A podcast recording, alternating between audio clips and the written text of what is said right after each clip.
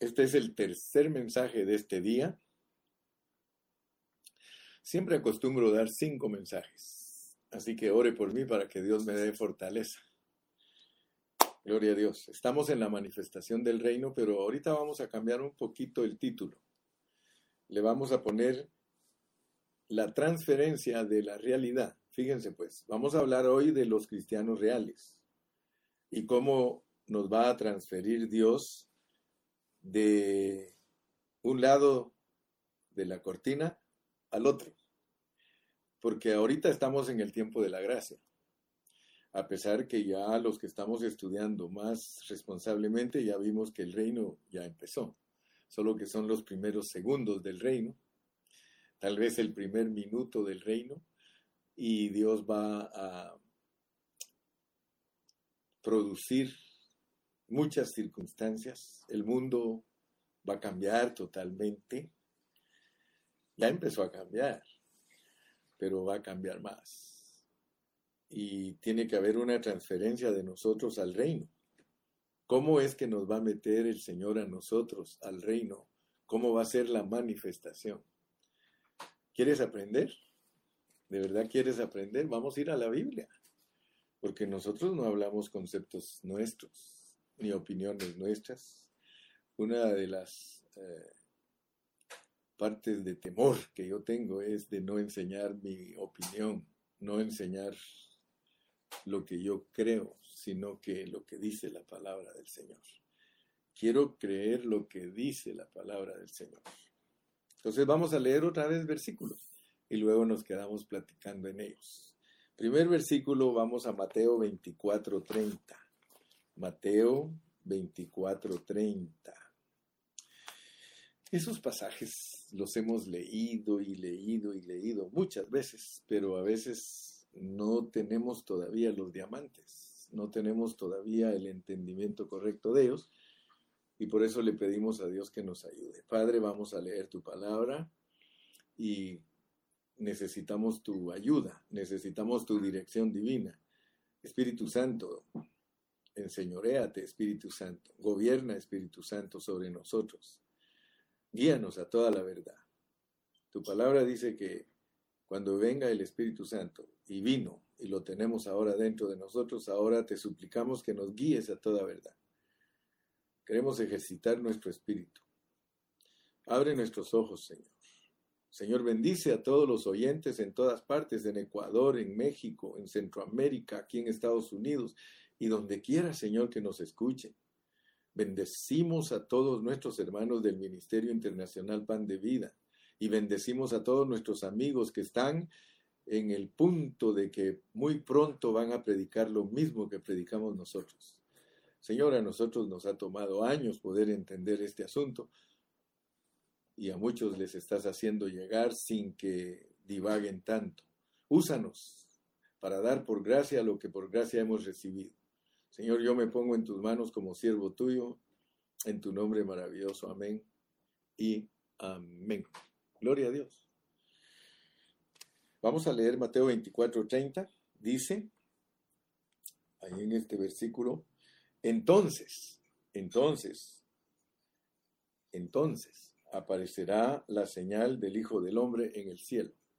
Ese entonces está relacionado con el versículo 29 e inmediatamente después de la tribulación de aquellos días, el sol se oscurecerá. Después de la gran tribulación. Si algún hermano por primera vez nos está escuchando y todavía no conoce las escrituras, porque está mezclado y le han enseñado que la iglesia no pasa la gran tribulación, discúlpenos, pero va a tener que escuchar muchos mensajes que están predicados en nuestra página y búsquele, estudie en serie. Nosotros enseñamos la Biblia versículo por versículo en secuencia. Es la única manera de conocer la pureza de la palabra. Entonces, ese entonces está después del el 29, leamos el 29, e inmediatamente después de la tribulación de aquellos días, el sol se oscurecerá y la luna no dará su resplandor y las estrellas caerán del cielo y las potencias de los cielos serán conmovidas. O sea que vienen cambios climáticos. Ni por más que Biden se preocupe o se preocupe por el, el, clima, no van a poder controlarlo porque ya lo está preparando Dios el escenario para cambiar aún la forma del planeta, la naturaleza. Muy bien. Entonces aparecerá la señal del Hijo del Hombre. Después de la gran tribulación, aparecerá la señal del Hijo del Hombre en el cielo. En el cielo entonces lamentarán todas las tribus de la tierra y verán al Hijo del Hombre viniendo sobre las nubes del cielo con poder y gran gloria. Para el mundo, para el mundo, la venida de Cristo es una lamentación. Para nosotros, la iglesia, es un juicio. Hay que ir al tribunal. Para Israel, su salvación. ¿Qué le parece? Aleluya. Leamos otro versículo. Aquí mismo en Mateo 13. Mateo 13. Y vamos a leer los versículos del 39 al 43. Dice, el enemigo que la sembró es el diablo. La ciega es el final del siglo. La ciega es el fin del siglo. La ciega es el fin del siglo, no el fin del mundo el fin del siglo, de 100 años. La ciega es el fin del siglo. Y los segadores son los ángeles. De manera que como se arranca la cizaña, fíjense pues de qué nos va a revelar Dios ahorita, cómo vamos a entrar nosotros a la, a la manifestación del reino. Dice, de manera que como se arranca la cizaña y se quema en el fuego, así será en el fin de este siglo enviará el Hijo, enviará el Hijo del Hombre a sus ángeles y recogerán de su reino a todos los que sirven de tropiezo. Fíjense pues. Y a los que hacen iniquidad. Y los echarán en el horno de fuego. Allí será el lloro y el crujir de dientes. ¡Wow! Te lo dejo a tu imaginación, ¿eh? Ni me hagas preguntas todavía porque todavía tenemos que seguir estudiando muchas cosas. Pero por lo menos imagínate, dice, y los echará en el horno de fuego, ahí será el lloro y el crujir de dientes. Entonces los justos resplandecerán como el sol en el reino de su Padre. Nota pues. Me gusta porque a Marvin se le han quedado todas estas cosas. Marvin sabe lo que es el reino del Padre, lo que es el reino del Hijo, y siempre nos está poniendo ahí anuncios y notas. Yo no sé si hoy está conectado, pero Marvin te saludo donde quiera que estés. Entonces los justos resplandecerán como el sol en el reino de su Padre. El que tiene oídos para oír, oiga. Vamos ahora a Apocalipsis 14. Les dije que vamos a leer versículos y después vamos a estar desarrollándolos. Apocalipsis capítulo 14 y vamos a leer de los versículos 1 al 5. 14 del 1 al 5. Después miré y he aquí el Cordero estaba en pie sobre el monte de Sión y con él ciento cuarenta y cuatro mil que tenían el nombre de él y el de su padre escrito en la frente.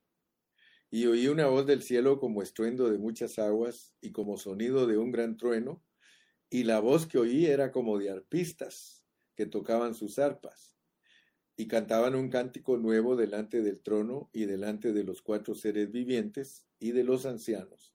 Y nadie podía aprender el cántico sino aquellos ciento cuarenta y cuatro mil que fueron redimidos de entre los de la tierra. Estos son los que no se contaminaron con mujeres, pues son vírgenes. Estos son los que siguen al Cordero por donde quiera que va. Estos fueron redimidos de entre los hombres como primicias para Dios y para el Cordero. Y en sus bocas no fue hallada mentira, pues son sin mancha delante del trono de Dios. Aleluya. Aquí mismo, lea conmigo el versículo 14, 15 y 16. 14 dice, miré, y he aquí una nube blanca, y sobre la nube uno sentado semejante al Hijo del Hombre, que tenía en la cabeza una corona de oro y en la mano una hoz aguda. Y del templo salió otro ángel clamando a gran voz al que estaba sentado sobre la nube, Mete tu hoz y ciega, porque la hora de cegar ha llegado, pues la mies de la tierra está madura. Y el que estaba sentado sobre la nube metió su hoz en la tierra y la tierra fue cegada. Leamos el capítulo 3 de Apocalipsis y versículo 10. Apocalipsis 3.10. Dice allí en el 3.10, ¿por cuánto has guardado la palabra de mi paciencia? Guardaré de la hora de la prueba que ha de venir sobre el mundo entero para probar a los que moran en la tierra. Pasemos ahora a Apocalipsis 12, versículos del 1, perdón, del 5 al 6.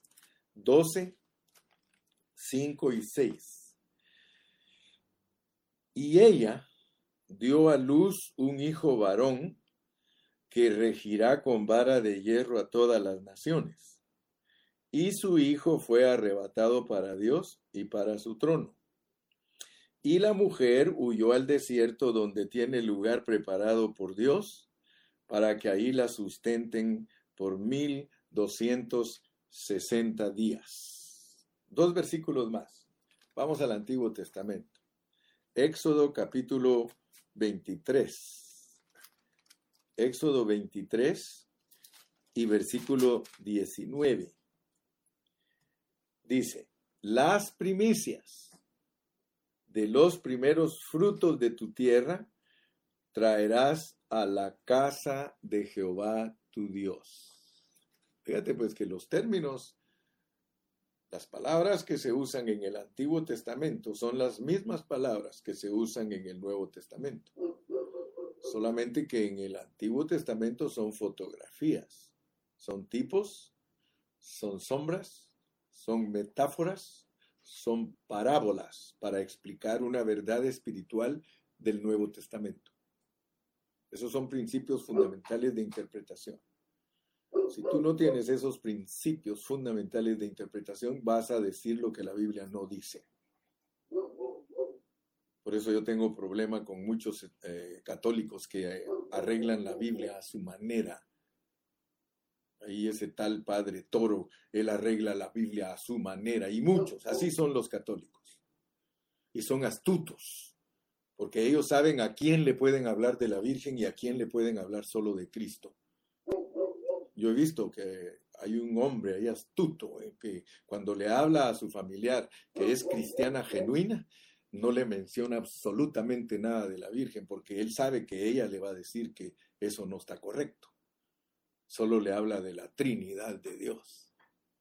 Pues quiero decirles que el capítulo 12 de Apocalipsis es mal interpretado por los católicos. Ellos dicen que es la Virgen. Es una mentira de Satanás. Que no sean blasfemos, que no cambien la enseñanza, porque eso es delicado. Eso es de vida o muerte, eso es negociar con las almas. Por eso van a destruir a Babilonia, porque hizo mercado de las almas ellos juegan con las almas, ellos no les importa hacer daño, no les importa hacer dinero con tal de manipular a la gente con sus creencias degradadas del infierno. Eso es serio, hermano. I'm not talking something simple. I'm not talking something. I'm talking about something deep. Oh, gloria a Dios. Leamos un versículo más. Levítico 23. Levítico 23. Estoy citando el Antiguo Testamento porque ahí están los secretos de Dios, ahí están los detalles de todo lo que no entiendes en el Nuevo Testamento, solo que está en fotografía. Pero si eres un buen intérprete de fotografía, bueno, y el escriba bueno saca de sus tesoros viejos y de sus tesoros nuevos. Cuando el Señor Jesús dijo que todo buen escriba saca de sus tesoros viejos y de sus tesoros nuevos, se estaba refiriendo al apóstol San Pablo. El apóstol Pablo era un buen escriba, porque él en ignorancia y en blasfemia y perjurio, él persiguió a la iglesia. Pero cuando Dios lo tuvo por fiel para traerlo al lado de la economía nuevo testamentaria, Dios le lavó totalmente todo lo que era falso y se lo quitó. Y solo le sirvió como figura para entender el Nuevo Testamento. Así que vamos pues, vamos entrándole despacio pero bien. Dice aquí 23, dice, cuando la mies, acuérdate que los términos son los mismos. Cuando segareis la mies de vuestra tierra, no segaréis hasta el último rincón de ella, ni espigarás tu siega, para el pobre y para el extranjero la dejarás yo Jehová vuestro Dios. Ahí está declarando nuestro Dios una verdad que tiene que ver con la siega, con la cosecha del Nuevo Testamento, pero usa la figura del Antiguo Testamento. Bendito sea el nombre de Jesús. Ok, mi amado hermano. Entonces, nuestro título es ¿Cómo vamos a ser transferidos nosotros los que somos reales? ¿Cómo va a ser nuestra manifestación dentro del reino? ¿Cómo vamos a aparecer pues ahí en el reino nosotros? Cuando el Señor Jesús regrese, Él va a reconocer a todos sus siervos. Sí. Él va a saber, o más bien va a manifestar quiénes son los siervos fieles y los va a reconocer compensar. Los que han sido infieles van a sufrir pérdida, van a tener castigo. Los infieles, ¿sí? Los infieles, eh, y quiero que por favor entiendas bien, bien claro qué es ser infiel. A los infieles les van a quitar sus talentos y se los van a dar a los fieles. Si nosotros no somos fieles hoy, cuando reconozca al Señor en su venida, Él va a darle los dones a los que los merecen. Se van a ir al gozo del Señor, al gobierno de las naciones. No se te olvide que en tu relación con Dios, tú tienes dos cosas, dos aspectos. Un aspecto de vida que tiene que ver en tu clase de vida que vives y un aspecto del trabajo de Dios que haces. Por lo, en los dos aspectos te va a juzgar el Señor, no te estoy engañando, no vas a ser sorprendido cuando el Señor regrese. Y si en caso eres sorprendido, es porque eres descuidado hoy. Estamos hablando de nuestro traslado. ¿Cómo va a ser Dios para trasladarnos? Porque Él va a establecer su reino de mil años aquí en la tierra. Entonces, además de que vamos a experimentar castigos si somos infieles, todo eso es de acuerdo a la pureza de la palabra del Señor. Todos nosotros debemos de tomar esta palabra en una forma sobria, hermano. Si tú no tomas esta palabra en una forma sobria, tú vas a sufrir una pérdida muy grande, mi hermano. No tenemos que abusar de la gracia en este tiempo. Fíjate, dice Pablo, no deis lugar a la carne cuando se trata de la libertad de Cristo porque muchos hermanos son tan indolentes que le dan rienda suelta a su carne y se les olvida que la gracia de Cristo debe de ser vivida con restricciones. Amén. Ok, como yo ya les mostré, ya les señalé aquí que el reino tiene tres aspectos y gracias a Dios que en los mensajes anteriores los hemos estado repitiendo. Todo lo relacionado al reino en el Evangelio de Mateo tiene apariencia, tiene realidad y tiene manifestación. Esas son palabras claves, hermano, para que tú estés preparado para la venida de Cristo. Yo no estoy en contra de los hermanos que les gusta hablar proféticamente, pero yo en mí nunca vas a oír hablar proféticamente de la venida de Cristo. Yo te estoy dando enseñanzas para que estés preparado para la venida de Cristo.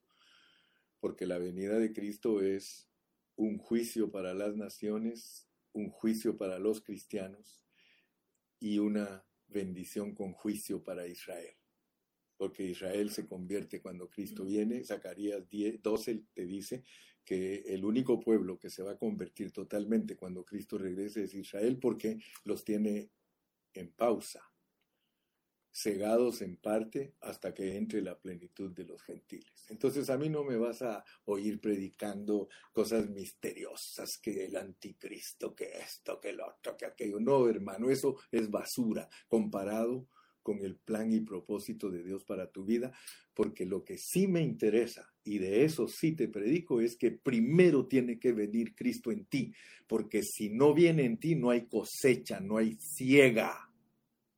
Y la ciega es venir a recoger lo que es de Él en nosotros los cristianos. Así que para mí, no, I'm not excited in the coming of the Lord physically. I am excited that Christ is coming on in, in me. Eso sí me tiene bien emocionado, que Cristo está viniendo en mí cada día.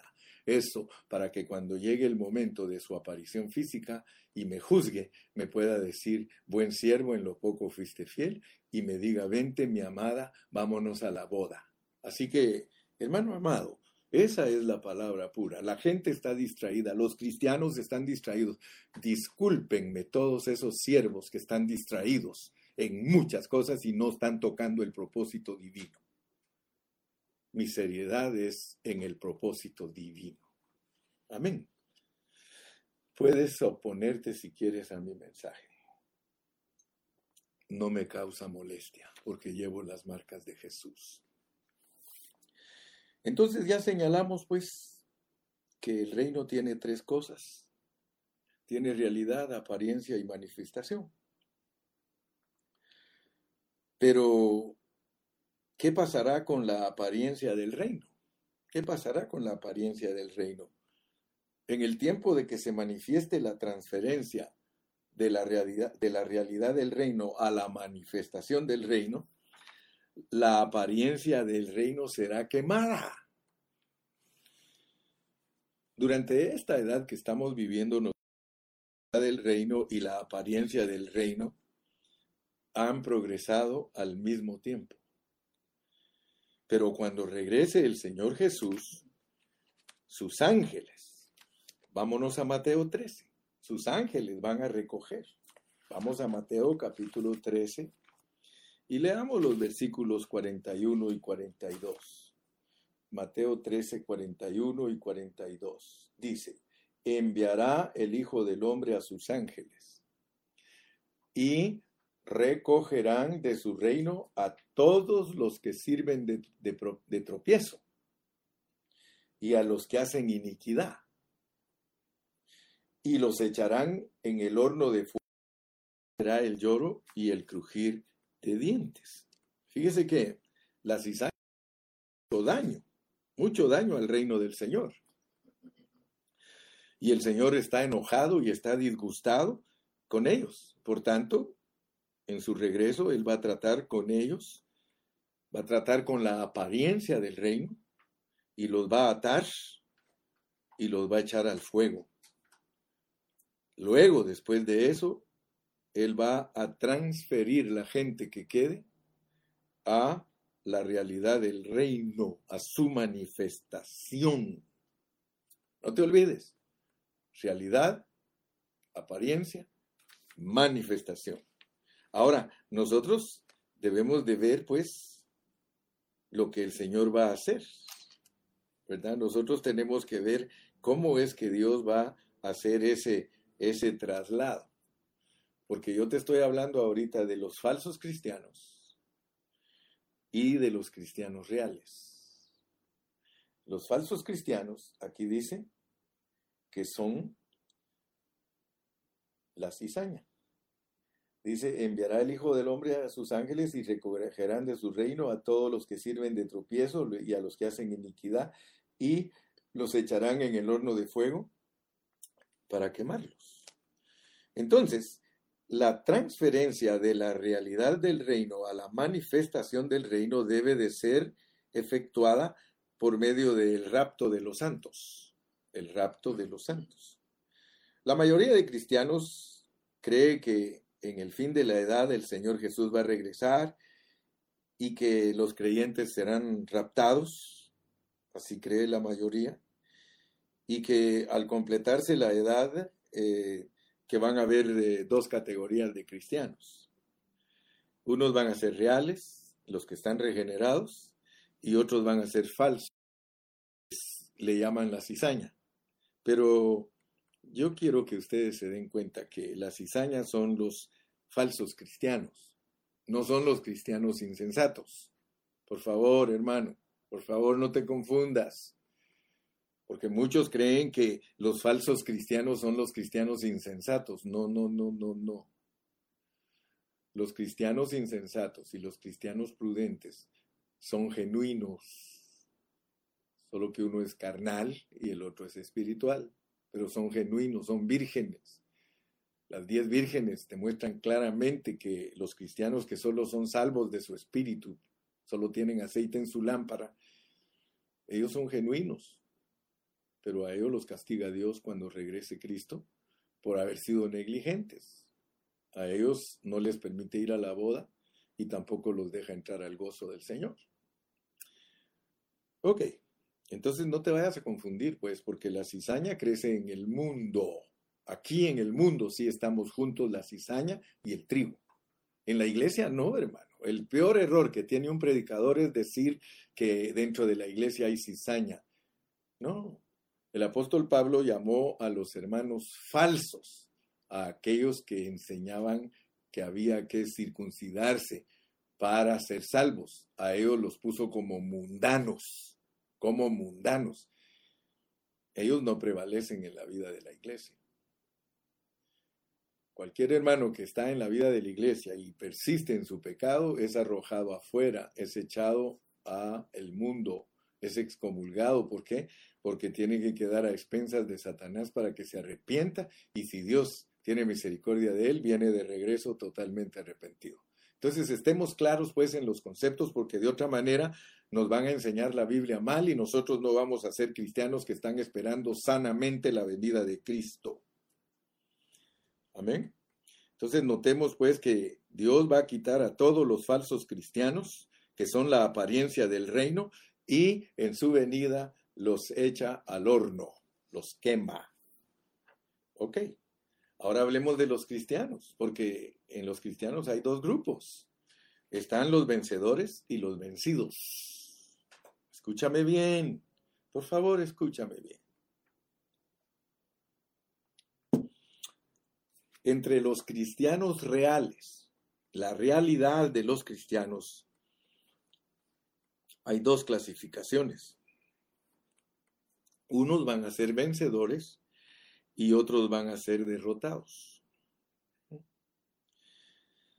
Yo quiero que tú te des cuenta que entre los cristianos reales hay muchos que fallan. Sin embargo, el hecho de fallar no significa que ellos no son cristianos reales. Ellos seguro que son cristianos reales, pero cuando el Señor regrese, ellos van a ser cristianos derrotados. Todos los vencedores de Cristo están en la realidad del reino. Yo espero, hermano, que tú y yo estemos en la realidad del reino. Mateo 5, 6 y 7. Si nosotros vivimos de Mateo 5, 6 y 7, segurísimo que es la realidad del reino. Y esa realidad del reino no es cristianos derrotados. ¿sí? Bueno, en la iglesia habemos muchos llamados, pero pocos escogidos. Abre tu entendimiento, que todos esos versículos se vuelvan puros y sanos delante de ti. Recordemos la palabra del Señor, Mateo 22, 14. Leámosla. Mateo 22, 14. Ahí dice, porque muchos son llamados y pocos escogidos. Entonces, cuando el Señor regrese, habrán tres clases de cristianos. Los falsos cristianos y los cristianos reales compuestos de dos grupos, vencedores y derrotados. Entonces, pidámosle a Dios, pues, porque Él a tiempo nos está entrenando para que seamos los cristianos reales. Aleluya. Leamos Mateo 13:30. Mateo 13:30. Dice, dejad crecer juntamente lo uno y lo otro hasta la siega. Y al tiempo de la siega yo diré a los segadores, recoged primero la cizaña. Falsos cristianos, católicos y un montón de religiones que dis que sirven a Dios. Y atadla en manojos para quemarla, pero recoged el trigo en mi granero. ¿Te das cuenta? Aleluya. En ese versículo, este que leímos ahorita, el Señor dice que hay que llevar el, trigo al granero. Ahora, ¿qué es el granero? ¿Qué es el granero? Tenemos que ir estudiando despacito para entender. El Señor Jesucristo fue muy sabio en sus enseñanzas y él ilustró todos los misterios del reino, los ilustró. Y en los misterios del reino, él habló de cosecha, él habló de siembra, él habló de, florear, él habló de dar fruto, etcétera, etcétera. Pero ustedes saben lo que es un granero. El granero está aparte de la casa, aparte de la casa. El granero no está ni en la casa ni está en el campo, sino que está a un ladito de la casa. ¿Sí? Entonces, el granero está entre la casa y el campo, ¿verdad? Pero está muy cerca del hogar, muy cerca de la casa, pero no es la casa. Entonces, en esta parábola, el mundo es representado por el campo y el tercer cielo está significado por la finca o, o la, la hacienda. El hogar del Señor Jesús es el tercer cielo. Cuando nosotros hablamos de algo entre el cielo y el mundo, estamos hablando de algo que está en, el aire. Y Primera de Tesalonicenses 4:17, leámoslo. Primera Tesalonicenses 4:17. Téngame paciencia. La enseñanza requiere de mucha paciencia y el aprendizaje más. Entonces vamos a leer Primera Tesalonicenses 4, 7. Primera Tesalonicenses 4, 17. Dice así. Luego nosotros, los que vivimos, los que hayamos quedado, seremos arrebatados juntamente con ellos en las nubes para recibir al Señor en el aire en el aire. Él ya se vino del tercer cielo y la iglesia lo tiene que ir a recibir al aire. Y así estaremos siempre con el Señor. Aquí quiero hacer un pequeño paréntesis, muy chiquitito, pero por cierto muy interesante. Debido a la bendita tradición evangélica y mezcla y mezcolanza de las doctrinas, nosotros no tenemos una mente sobria para enseñar la palabra como se la estoy enseñando en este momento, porque nos hemos descuidado. Y por eso cuando se trata de enseñar la venida de Cristo hay tanto palabrerío y no se toca la realidad. Por ejemplo, yo siempre les he dicho, hermano, tengan cuidado con la doctrina de que me voy a ir al cielo. Tengan cuidado con esa doctrina porque esa doctrina la enseñó la Iglesia Católica Y la iglesia evangélica no se ha podido deshacer de esa levadura. Es Juan 14. Juan 14. En Juan 14 dice, no se turbe vuestro corazón ni tenga miedo. ¿Creéis en Dios? Creed también en mí. En la casa de mi Padre muchas moradas hay. Si así no fuera, yo os lo hubiera dicho.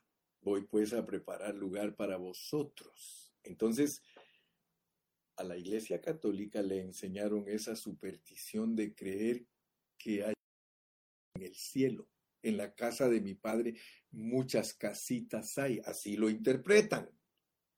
Y al interpretarlo de esa manera, es una enseñanza leudada porque no se puede ignorar los contextos cuando uno enseña algo. En Juan 14 el contexto es la ida de Cristo a la cruz y regresar como el Espíritu Santo. Si me fuere y os preparare el lugar, vendré otra vez. Está hablando de su muerte y su resurrección. Pero la enseñanza, como él nunca habló si no era en parábola, tú tienes que entender la parábola. Él está parado frente al templo diciendo en la casa de mi padre, refiriéndose al templo, muchas moradas hay, porque adentro estaba lleno de cuartitos donde vivían los sacerdotes. Pero esa es una alegoría. Él está usando una metáfora porque quiere dar a entender un mensaje espiritual. Él está diciendo, que en la casa del Padre, que en el Antiguo Testamento es, pero en el Nuevo es la iglesia, porque Pablo así lo enseña, no el hermano Carrillo. Pablo dice que la iglesia es la casa del Padre con las moradas que somos nosotros. Las moradas del Espíritu Santo somos nosotros. Si tú no entiendes el capítulo 14 de Juan, que es Cristo hablando en parábola, lo vas a entender literalmente y entonces vas a enseñar igual que los católicos. Y usted sabe que ese metido con los cristianos. A todos les han dicho que Cristo se fue a preparar una casita al cielo para ellos. Ese es un mensaje que hasta mi perro, hasta mi perro se enojó cuando dije eso. Entonces, yo quiero, mi hermanito querido, y te suplico, te ruego, porque esto es en amor. Yo te enseño en amor, hermano. Yo no quiero que te confundan, yo no quiero que, que seas un cristiano descuidado. Ningún pastor va a predicar la verdad si no tiene un amor nacido de un corazón limpio y de una buena conciencia y de una fe no fingida. Y por eso te hablo de esta manera. Cuando dice aquí, luego nosotros los que vivimos, los que hayamos quedado, seremos arrebatados juntamente con ellos en las nubes para recibir al Señor. No dice que es para irte al cielo, hermano, para recibirlo. A nosotros nos van a arrebatar al aire para recibirlo en el aire. Mira, Mil veces lo he dicho y lo volveré a decir mil quinientas veces más. Si yo te voy a visitar a tu país y te hago una llamada telefónica y te digo, querido hermano Juan, ¿me puedes hacer el favor de irme a recibir al aeropuerto? Llego tal día. Yo te pregunto, ¿decirte que me vayas a recibir al aeropuerto es para llevarte conmigo? Mira lo tremendo que el diablo engaña a la gente que no entienda el español sabiendo hablar español. Mira qué tremenda es la astucia del diablo. La astucia del diablo es que aunque tú hables un idioma, que no puedas ver lo que ese idioma te está diciendo. Tal vez no me crees lo que te estoy diciendo, pero es ciertísimo. Boca para un oído, todo cambia. De una boca para un oído, todo cambia. ¿Alguna vez has escuchado a una pareja que el esposo le dice, yo no te dije eso? Ah, el oído lo recibió y dice, tú me dijiste eso. Y el otro dice, yo no te dije eso. ¿Cómo se crean los chismes? Una boca dice algo, el oído lo oye. Y pasado de diez bocas a diez oídos, imagínate qué distorsionada llega la palabra. Dos mil años de predicación y la gente cree que recibir al Señor es irse con Él.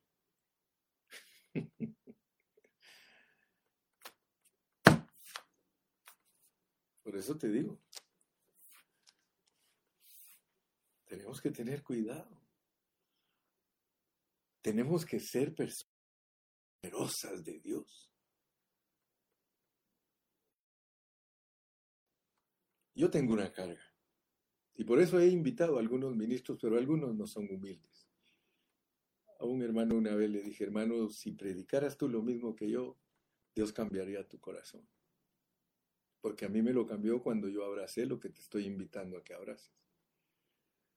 Porque esto, hermano, esto no es del hermano Carrillo, esto es miles de miles de siervos de Dios predicándolo. Pero como somos tan poquitos comparados con los millones de hermanos, ni siquiera saben que existimos. Eso le pasó a Elías. Elías creyó que él era el único que tenía y le dijo el Señor Elías, estás mal. Tengo siete mil hombres que no han doblado sus rodillas ante Baal. Yo creo que Elías le tuvo que decir, Señor, perdóname porque yo creí, yo nunca me he creído que soy el único que puedo delinear la Biblia, no. Pero una cosa sí te digo, Dios me ha enseñado a delinearla y yo sé cuando tú la sabes delinear y cuando no la sabes delinear. Quizá creas que sea orgulloso, pero no soy orgulloso porque el apóstol Pablo dijo que él aventajó a todos sus contemporáneos. Y yo sin orgullo te lo digo porque los hermanos que me conocen, yo he aventajado a mis contemporáneos. Es raro el hermano que está tocando la realidad de la palabra. Esto es serio. Y me vas a oír siempre decirlo, esto es serio. Me acuerdo de aquella novela de Betty la Fea. Me acuerdo del papá de la Betty, él siempre decía, el diablo es puerco, el diablo es puerco. Gloria a Cristo, a su nombre, a su nombre, gloria. Entonces ya entendiste pues, en la venida de Cristo, Él va a quitar a todos los que estorban y los que hacen iniquidad, va a tratar con la cizaña, pero Él también nos va a juzgar a nosotros, a los cristianos vencedores y a los cristianos vencidos o derrotados. Entonces no vayas a creer que la venida de Cristo no tiene ninguna pérdida para ti si no estás en lo correcto. Muy bien. Leamos Apocalipsis 14. Apocalipsis 14. Estamos hablando de cómo va a ser nuestro traslado de la realidad del reino a la manifestación del reino, porque vamos a ser trasladados. De hecho, dice que seremos transfigurados. Todos nosotros, para ser transferidos de una edad a la otra, vamos a ser transfigurados si estamos vivos o vamos a ser resucitados si estamos muertos. Pero el reino es algo preciosísimo, es algo de otra esfera, no es de esta esfera natural. ¿Ok? Tenlo en mente, disfrútalo porque desde ahorita ya podemos nosotros vivir en el cielo. Nosotros ya nuestra cabeza puede estar metida en el cielo. Estamos resucitados con Cristo, estamos sentados en los lugares celestiales. Nosotros ya solo estamos esperando la manifestación para que se manifieste, valga la redundancia, lo que nosotros somos. Bendito sea el nombre poderoso de Cristo Jesús. Aleluya. Apocalipsis, capítulo 14 y vamos a leer los versículos del 1 al 5. Capítulo 14, versículos del 1 al 5. Fíjate pues, Apocalipsis es la conclusión de la Biblia. Si toda la Biblia fue explicada a nosotros por medio de metáforas, parábolas, figuras, sinécdoques, etcétera, etcétera, todas las figuras retóricas, tienes que entender Apocalipsis de la misma manera. Después miré y he aquí el Cordero estaba en pie sobre el monte Sión. Fíjate, esto tienes que analizarlo bien porque en el 12 el Cordero no está en el monte Sión. Mira dónde está el Cordero en el capítulo 12 y versículo 5. Y ella dio a luz un hijo varón, ya sabes que no es la Virgen, sino que se refiere a una mujer, una mujer que contiene a todos los hombres que tuvieron revelación de Dios en su vida. Por eso es estrellas, luna y sol, pura luz, pura luz. Esta mujer no es falsa. Esta mujer no es la virgen. Discúlpame, no es la virgen. Cuando tú lees el contexto te das cuenta que se refiere a una mujer que contiene a todos los remanentes de Dios desde su capítulo 1 de Génesis hasta su capítulo 22 de Apocalipsis. Estrellas fueron los hombres que recibieron luz de Dios cuando la época era oscurísima, porque las estrellas solo se ven cuando la época es oscura. Por lo tanto, en la Biblia presentan a todos los hombres que Dios les alumbró su entendimiento. De hecho, los doce patriarcas eran estrellas. Así que Noé era estrella, porque Noé era el único que Dios le hablaba. Abel, el único que Dios le hablaba en ese tiempo. Enoch, eran estrellas. Luego tiene la luna también. La luna es cuando ya eh, la noche, eh, en la noche alumbra la luna y ya no se ven las estrellas, se ven opacaditas. Ese es Israel cuando Dios le dio la ley. Pero el sol, porque esa mujer también tiene el sol. Ustedes saben que el sol es Cristo. Ahí está toda la gente que fue bañada de sol, como dice Cantar de los Cantares. No reparéis que soy morena, porque el sol me miró. Pero está compuesta entonces de toda la gente que recibió revelación de Dios de Génesis, Apocalipsis. Ahora bien, Dice aquí en el 14, y oí una voz del cielo, versículo 2, como estruendo de muchas aguas y como sonido de un gran trueno y la voz que oyera como de arpistas que tocaban sus arpas, y cantaban un cántico nuevo delante del trono y delante de los cuatro seres vivientes y de los ancianos. Y nadie podía aprender el cántico sino aquellos ciento cuarenta y cuatro mil que fueron redimidos de entre los de la tierra. Fíjate, pues te dije que vamos a entender a la luz de la palabra y en su pureza cómo nos transfiere Dios de la realidad a la manifestación del reino.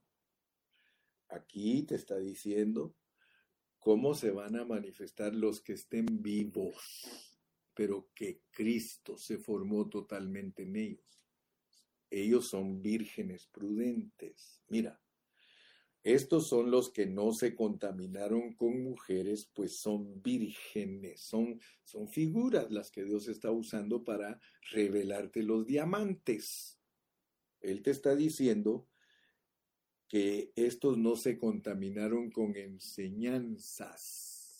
En la Biblia las mujeres son enseñanzas. Por eso representa a la Iglesia Católica como Jezabel, Ayer les hablé el problema que tenía Éfeso porque las mujeres intervinieron en las fábulas, las fábulas de viejas, dice Pablo. Las mujeres introdujeron las fábulas a la iglesia de Éfeso y por eso las tuvo que regular Pablo. No vayas a creer que es para que no usen pantalón, para que no use, eh, hermano, lo que usa la tradición para enseñar porque está pobre, porque no tiene revelación.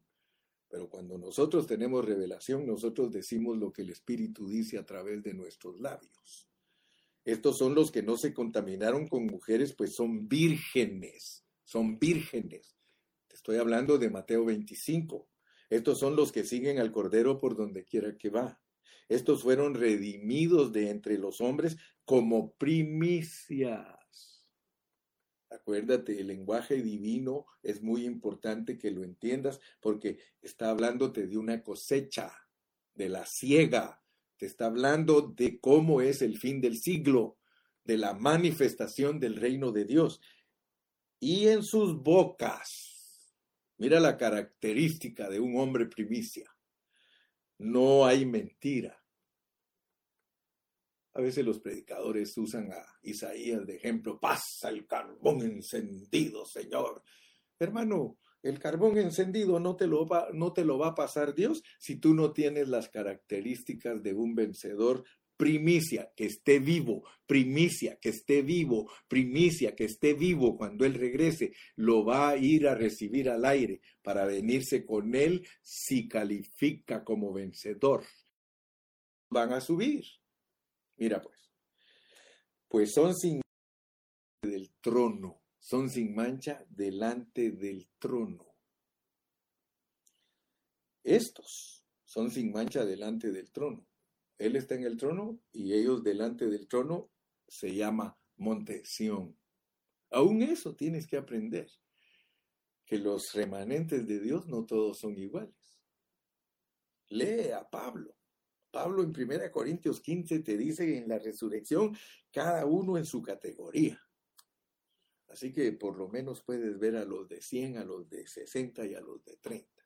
Pero ahorita te estoy hablando de las primicias las primicias. Por eso leímos hasta dos versículos del Antiguo Testamento para hablar cómo se recogen las primicias, los mejores frutos. Esa es la gente que esté viva, que Cristo se formó totalmente en ellos. Por lo tanto, son primicias. Leamos otro poquito. Ahora vamos al 12.5 porque tenemos que saber cómo es la manifestación del, del reino. Mira pues en el 12, versículo 5 dice, y ella dio a luz un hijo varón que regirá con vara de hierro a todas las naciones, y su hijo fue arrebatado para Dios y para su trono. ¿Tú que crees en el arrebatamiento? Tú tienes que tener cuidado cómo enseñas el arrebatamiento. Porque el arrebatamiento no es un acontecimiento único y, exclusivo de una sola vez. No. Dios te muestra a ti el arrebatamiento de las primicias, pero ahora te está mostrando el arrebatamiento del hijo varón. El, el, arrebatamiento del hijo varón, hermano. Dice que va al trono. Mira, y ella dio a luz un hijo varón que regirá con vara de hierro a todas las naciones. Y su hijo fue arrebatado para Dios y para su trono. Ahora, ¿quiénes son estos entonces? Porque tú tienes que aprender a enseñar el arrebatamiento en una forma correcta. Me disculpas, pero a mí, si me quieres enseñar, me vas a enseñar bien. De otra manera, que pases buenas noches. Ay, este hermano Carrillo presumido. No, no soy presumido. Lo que quiero es tener celo con ciencia. Porque hay muchos hermanos que son bien celosos de sus enseñanzas, pero no tienen ciencia. O sea que no hay conocimiento. No hay conciencia. Hermano, cuando uno tiene una buena conciencia, tiene una buena enseñanza.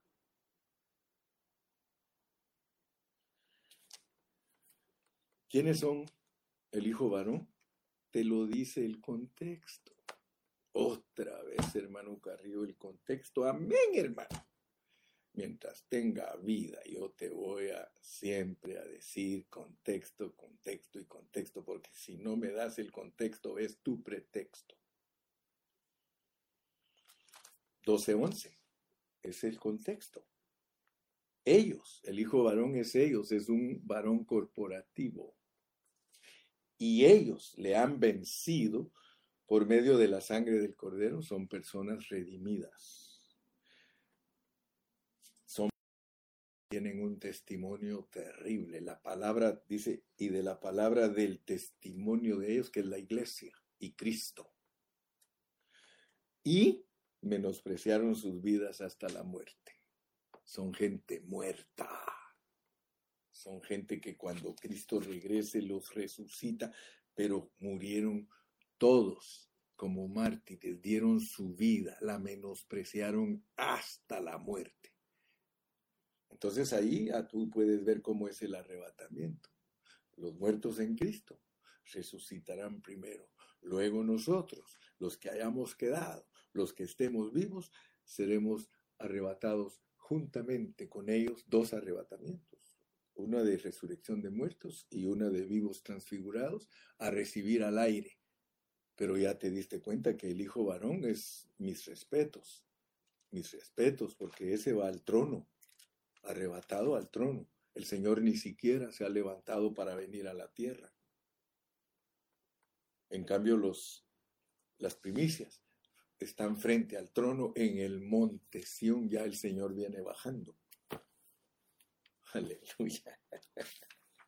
Oh Señor Jesús, oh Señor Jesús.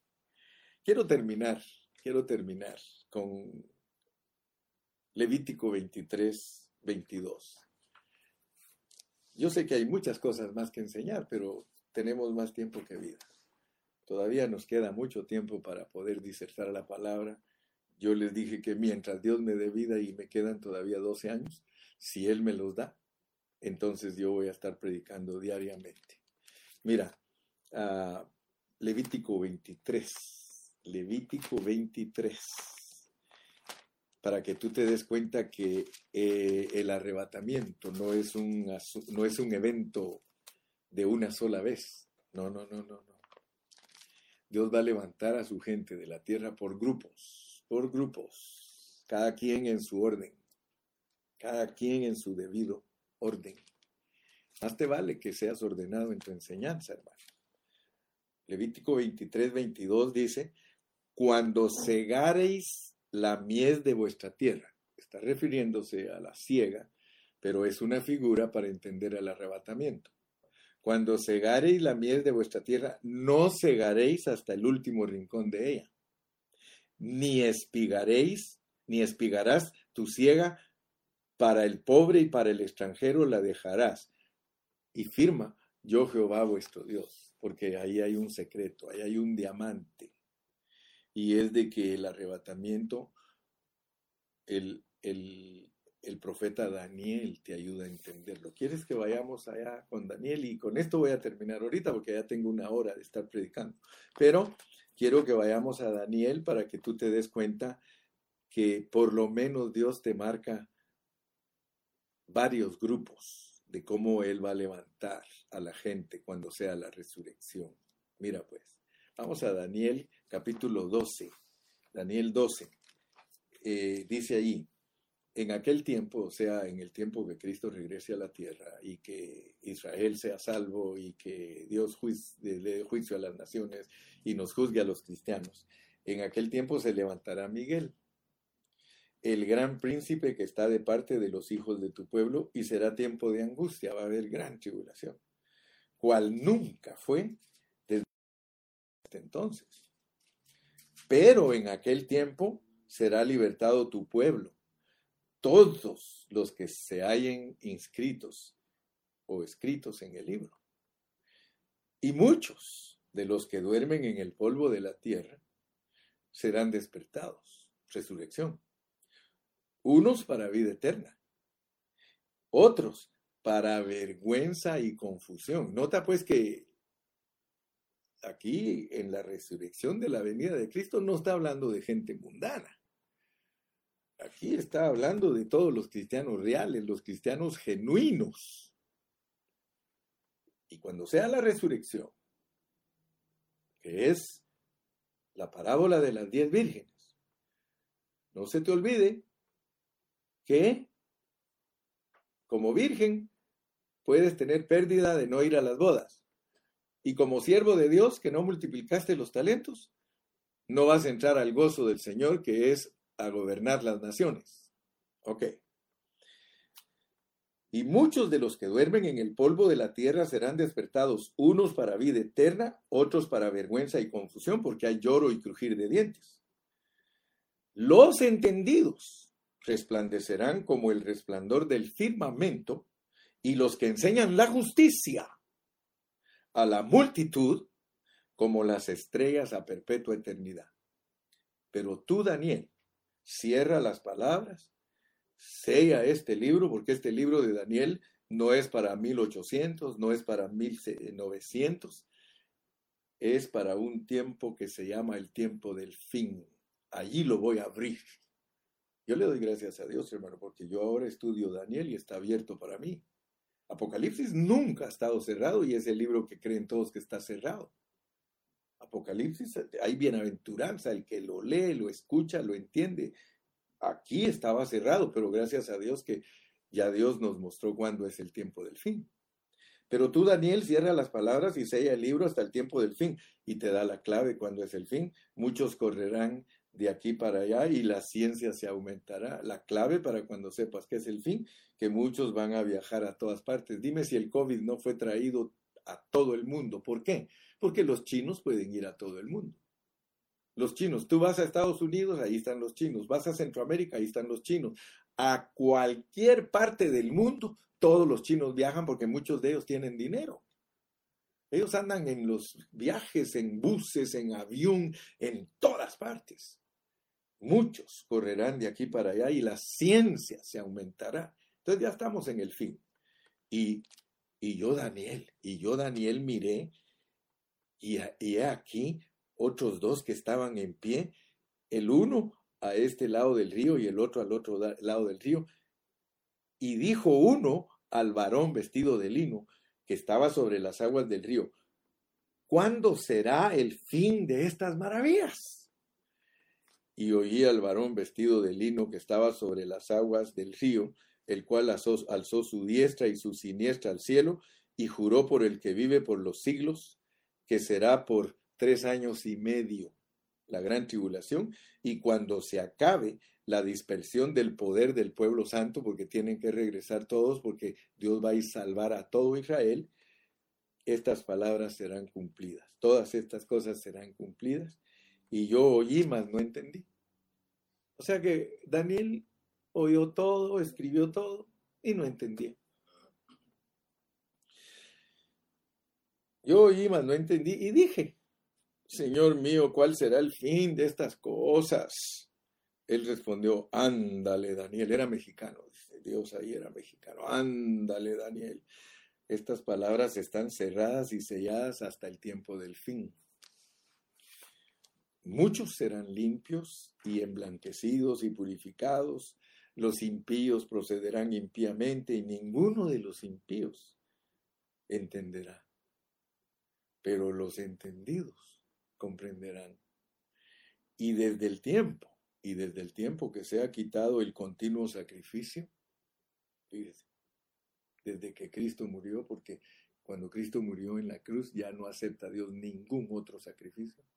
Y desde el tiempo que se ha quitado el continuo sacrificio hasta la abominación desoladora, hasta la gran tribulación, ya solo falta que se cumplan 1290 días. Fíjate cómo te da claves el, el, profeta para entender la venida de Cristo. Yo le doy gracias a Dios. Si tú quieres saber cómo es la venida de Cristo, yo escribí un libro hace 12 años respecto a la venida de Cristo y los hermanos se han fascinado cuando lo estudian porque está escrito hermenéuticamente, no por opiniones y conocimiento profético, no, mi hermano está escrito a la luz de la vida de Cristo en nosotros. Fíjate pues, bienaventurado, bienaventurado el que espere y llegue a mil trescientos treinta y cinco días.